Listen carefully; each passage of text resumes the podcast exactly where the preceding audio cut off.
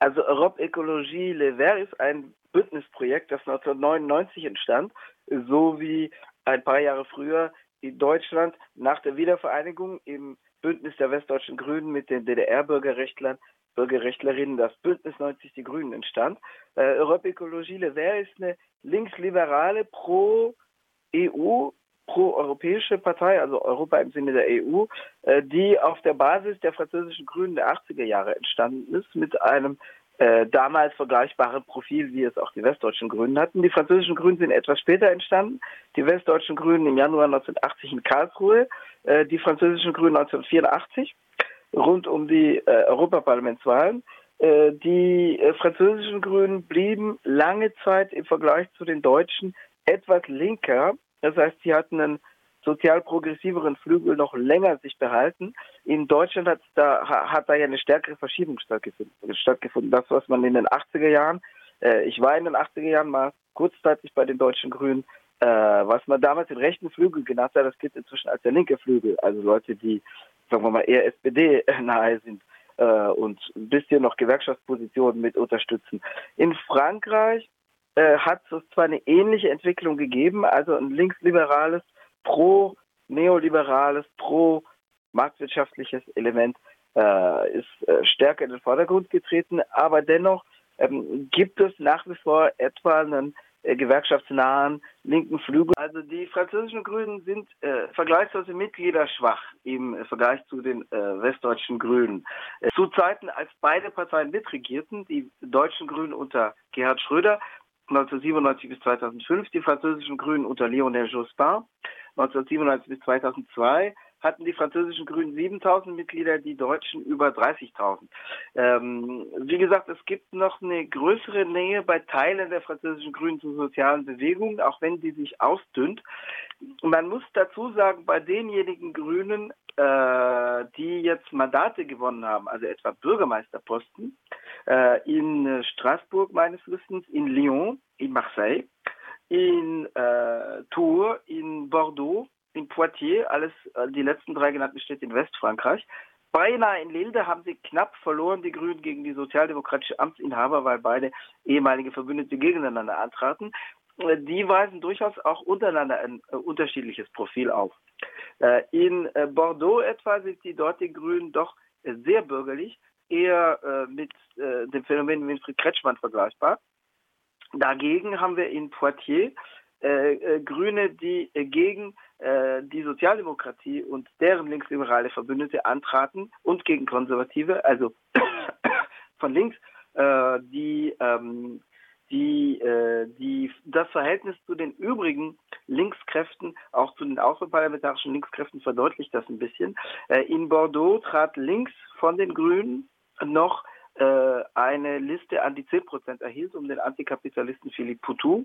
Äh, das sind auch die einzigen Mandate, die dessen neue antikapitalistische Partei errang, aber die äh, rufen trotzdem Aufmerksamkeit hervor, also 9,8 Prozent in einer sehr bürgerlich geprägten Großstadt wie Bordeaux, das ist nicht wenig.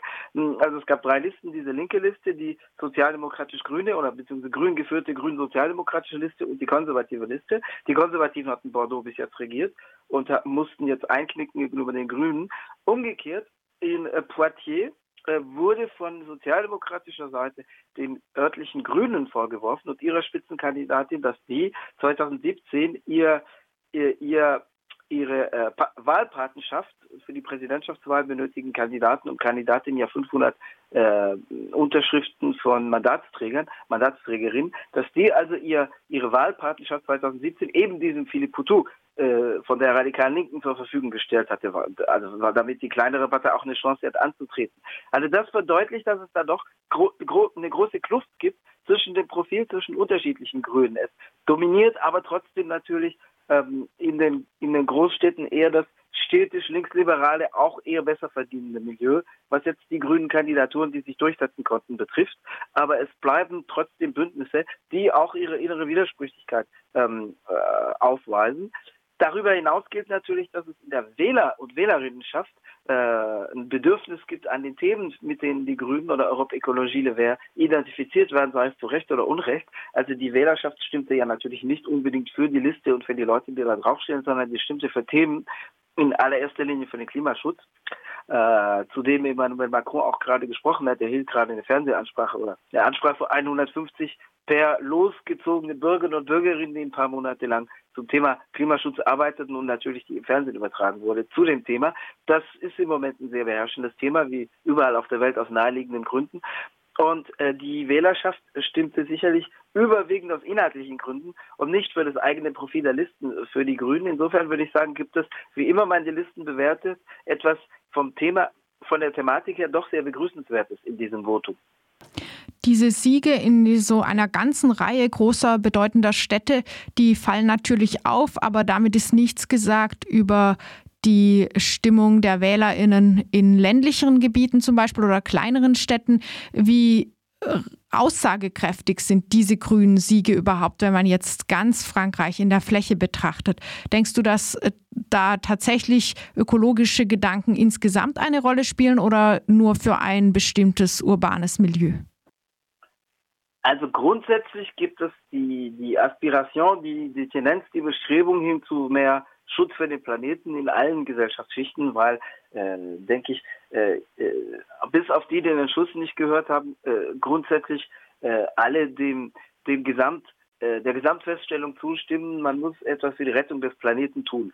Das bedeutet aber nicht, dass die Grünen alle Gesellschaftsschichten erreichen würden.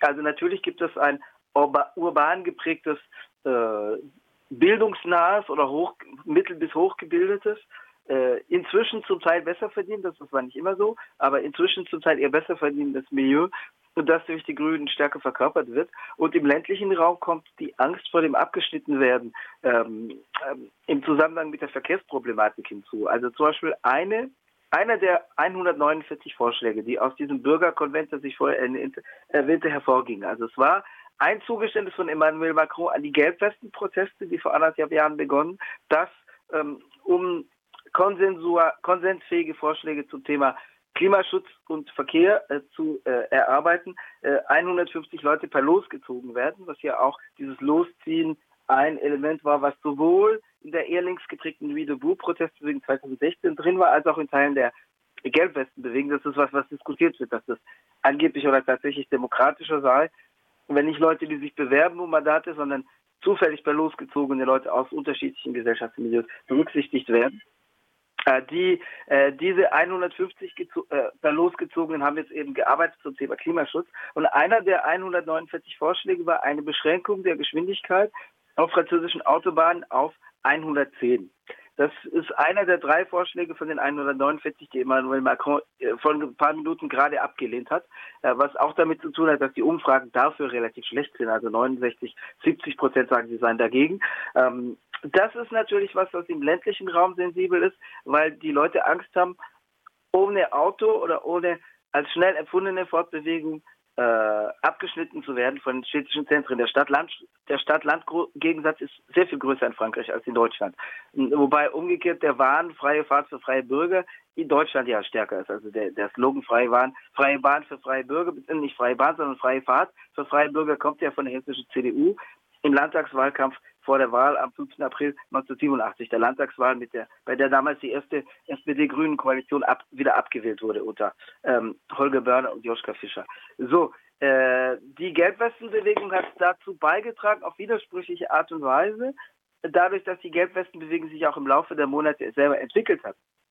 Wurde anfänglich doch eher reaktionären und äh, einfach anti-Steuer äh, positionierten Bewegung gegen eine Bewegung, die danach sehr viel linke Komponenten aufgenommen hat und ihre rechtesten Komponenten eher wieder abgestoßen hat nach ein paar Wochen.